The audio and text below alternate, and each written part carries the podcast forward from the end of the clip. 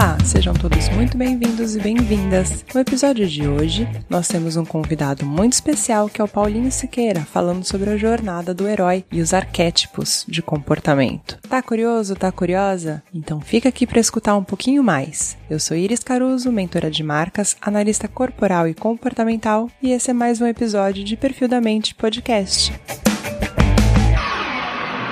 Prepare-se, você vai descobrir os segredos da sua mente e do comportamento humano. Perfil da Mente Podcast.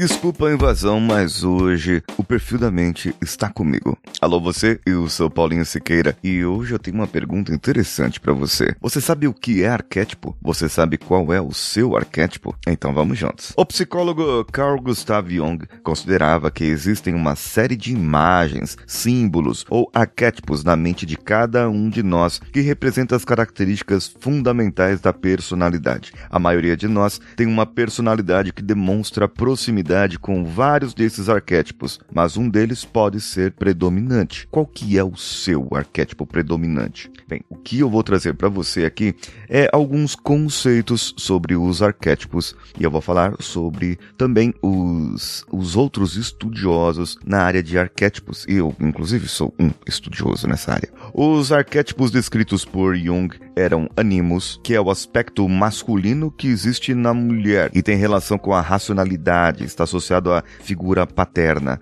É a energia masculina, o yang. O anima, que é o outro arquétipo, é o arquétipo feminino na cabeça do homem. A energia yin tem relação com a sensibilidade, está associada com a figura materna. Ou seja, os homens têm o seu lado feminino e as mulheres têm o seu lado masculino também.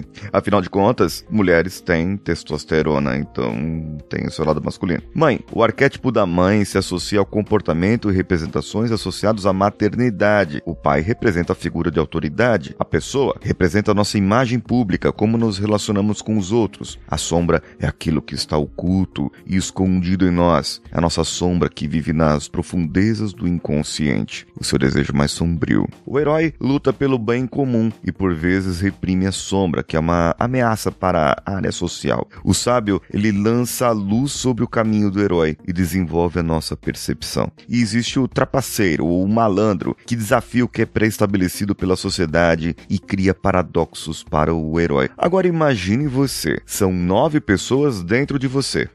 Qual que predomina mais na sua vida? Só que não é só isso. Alguns outros estudiosos começaram a perceber que nós não somos sempre aqueles arquétipos. Nós temos essa figura que essas figuras que o Jung determinou, mas alguns estudiosos da mitologia, da parte de mitologia, principalmente Joseph Campbell, verificou que existem 12 arquétipos baseados na jornada do herói. E aqui você já deve ter ouvido algum episódio meu falando sobre jornada do herói. E eu descrevi falando sobre todos os arquétipos. Agora, o que é interessante, segundo Joseph Campbell, nós temos, todos temos uma jornada em cada área da nossa vida. Se você pegar o seu papel de profissional, o seu papel de pai, o seu papel de mãe, o seu papel de marido, de, de esposa, o seu papel de namorado, de filho, cada papel que você exerce, você pode estar exercendo um ou outro arquétipo e você pode estar em um ponto ou outro da sua jornada. Vai depender do seu amadurecimento. Bom, Joseph Campbell separou em três atos a jornada do herói: a, a preparação, que é o início da jornada, onde está o mundo comum, onde conhecemos o herói, a jornada em si, quando ele ultrapassa as barreiras e ele vai para o mundo guerrear, e o retorno, quando ele volta triunfante para o seu local. Mas aí tem uma psicóloga que eu amo de paixão. Ela escreveu vários livros, inclusive o livro O Herói e o Fora da Lei, que é muito utilizado para o pessoal de marketing, para determinar as empresas, para falar das empresas. Ela, Carol S. Person e Margaret Mark, elas escreveram esse livro e pegaram as características marcantes para cada um dos arquétipos. Bem, os arquétipos, eles são as representações que as empresas utilizam para mostrar algumas coisas. Por exemplo, o inocente, ele tem uma palavra de ordem que é liberdade. O ideal dele é viver no paraíso. A meta, felicidade. E ele pode sofrer por algum erro. É um sonhador, um ingênuo, um místico, um romântico, um idealista. São pessoas que vivem o arquétipo do inocente. O cara comum, o órfão, ele já ele procura igualdade, viver em harmonia com os outros. É a pessoa que procura empatia, humildade, é aquele que pratica o desapego. É uma pessoa bondosa, dedicada, mas tem medo de ser excluída ou discriminada. O herói, o herói, ele tem vontade, vontade, coragem, ele quer mostrar seu valor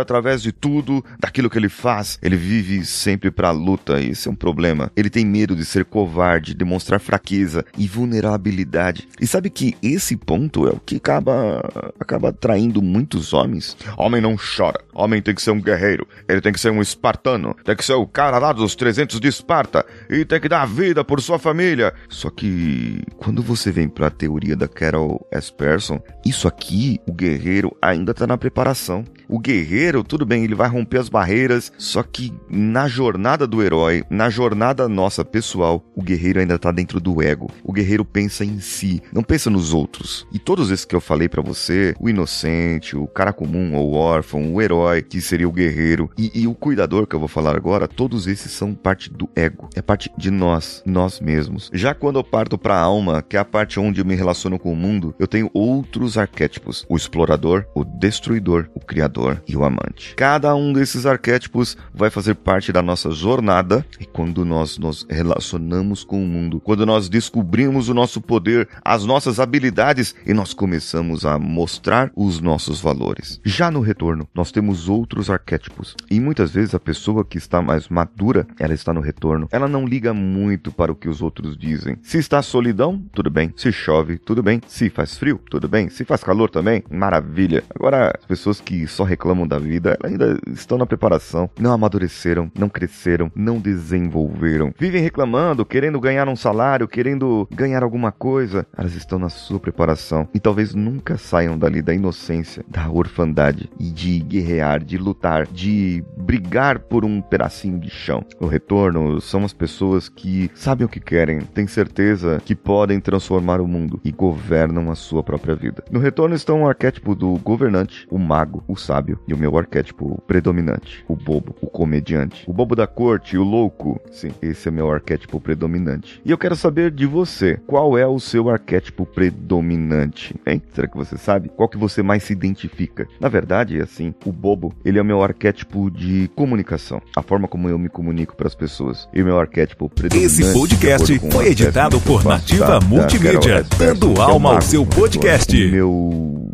os meus resultados estão mais voltados para o retorno do que para a jornada e muito menos do que da preparação. Isso significa que, segundo esse assessment, eu sou uma pessoa mais madura, né?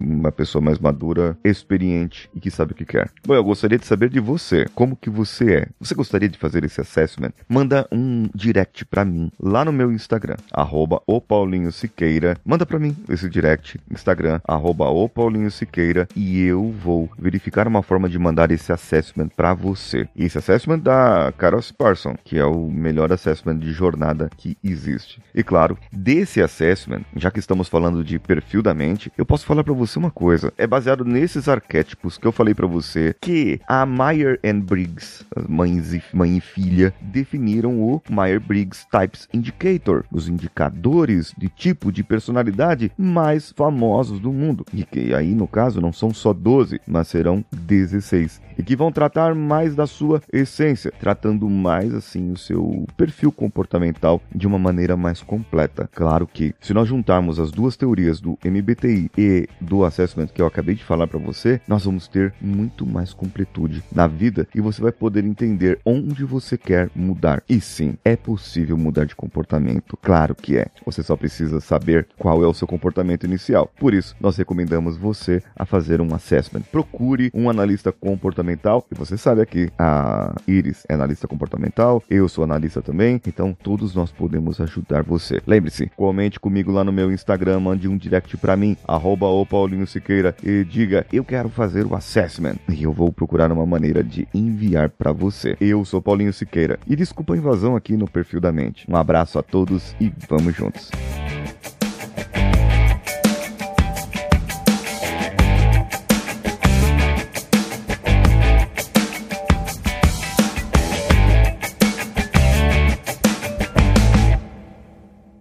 Esse podcast foi editado por Nativa Multimídia, dando alma ao seu podcast.